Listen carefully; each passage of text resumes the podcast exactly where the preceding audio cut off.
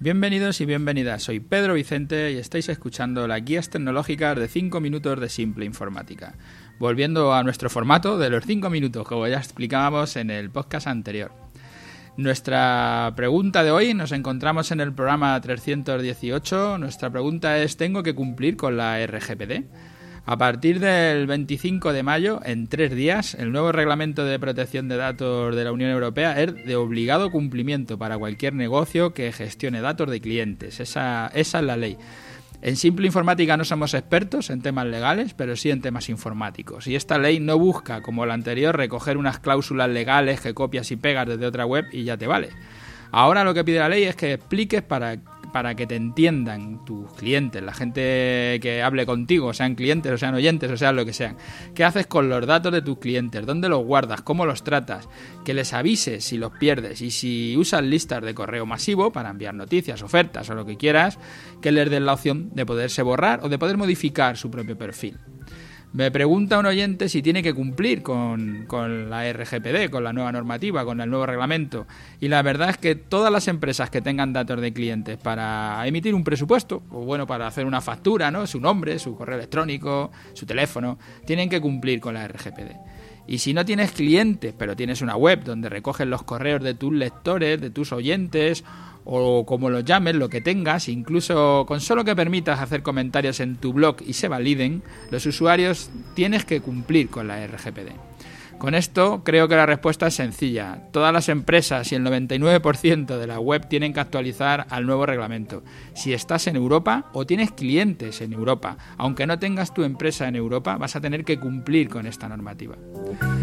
Para algunos clientes eh, nuestros que son pequeños, como autónomos, eh, pues yo que sé, albañiles, abogados, arquitectos o, lo que sea, parece una pesadilla, una, una nueva después de pasar por la LOPD, tener que actualizarse ahora a la RGPD. Pero la verdad es que resumido así de forma coloquial, que lo voy a intentar, en mis cinco minutos os tengo que decir que las cosas no han variado tanto y si lo han hecho es para mejor. No estoy de acuerdo con los que dicen que es una, una cagada más de los burócratas de la UE, pues yo creo que no, que en esta ley lo han hecho bien y que lo que va a hacer son mejoras. Tu empresa ya tiene que tener la LOPD, o debería. Cuando me preguntaban estas empresas más pequeñas con la LOPD si la tenían que pasar y les decía lo normal es que cumplas con lo que dicen por tu propia seguridad. Pero el papeleo de subir a la agencia todos los papeles, pedir que te firmen los clientes los contratos, los proveedores, eso sí era un coñazo. Pero ahora no hay que hacerlo, con lo que hemos mejorado. Y he mantenido que era raro que la Agencia Española de Protección de Datos, eh, de la protección del dato, era raro que, que, pensara en ti y si tenías pasada la OPD, yo creo que mucha gente que no la ha pasado la LOPD pues no va a tener ningún problema, porque era, era muy extraño que, que la agencia te tuviera en cuenta, ¿no? Ahora es todo mucho más sencillo.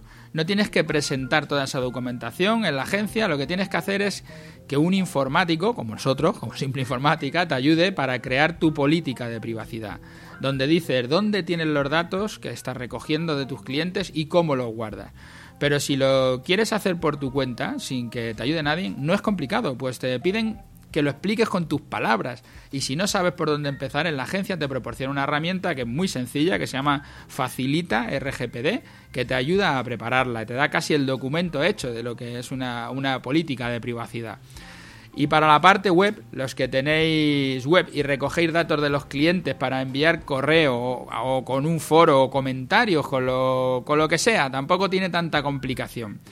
Y es mirar los que ya las tienen hechas y ver qué necesitas en, un primer momento, lo que llaman la primera capa, para decirle al cliente que recoja sus datos, para qué recoge sus datos, quién es el responsable de esos datos, cómo los vas a guardar ¿Y para qué quieres esos datos? Son, son cuatro preguntas y ya te digo que si miráis cualquiera de los que la tengan hecha vais a ver que es contestar a, cuatro cosas, que va a ser lo que pongas en la primera capa. Tienes que tener un check-in donde, no como antes, que era el, te aceptaban tácitamente, ¿no? Como te habían dejado el correo, pues se suponía que te habían aceptado tu política de privacidad. Ahora no es así, tienen que marcarte una casilla expresamente de que te aceptan la política de privacidad y además tienes que tener un sitio donde cuentes cuál es tu política de privacidad, que es eso lo que tienes que hacer con Facilita RGPD. Una vez que has puesto tu checking, una vez que tienes tu política de privacidad, ahora si quieres recoger correo, vas a enviar un correo y tienes que hacer lo que llaman el doble checking o el doble opt-in, que lo que tienes que hacer es, una vez que te deja el correo, mandarle un correo diciendo que si quiere que le mandes correo. Te dice que sí, te contesta y ya está, todo hecho. No es tan complicado, la verdad que, es sencillo y yo creo que mejora las garantías de los clientes porque de esta manera sí que tú te puedes dar de baja en todos los correos que te envíen basura, que son muchos, con lo que espero que con esto ganemos todos. Y si no te dan de baja, tú mismo puedes plantear la denuncia en la, en la Agencia Española de Protección de Datos. De esa manera, todos, yo creo que todos, vamos a ganar y que habrá menos spam. Por eso digo que a mí me parece esta más sencilla de poner en marcha por las empresas y más ventajosa para los clientes, para los que recibimos correo, para que dejemos de recibir tantos correos un poco atacado, un poco rápido, pero bueno, es que son muchas cosas las que hay que contar. Y volviendo a los cinco minutos que ya me he pasado, pues nada, gracias a todos por estar ahí, a los que nos escucháis todos los días y gracias a los que pasáis por las plataformas, por iTunes, por iVoox, por dejarnos allí vuestras valoraciones y vuestros me gustas. Hasta el martes que viene.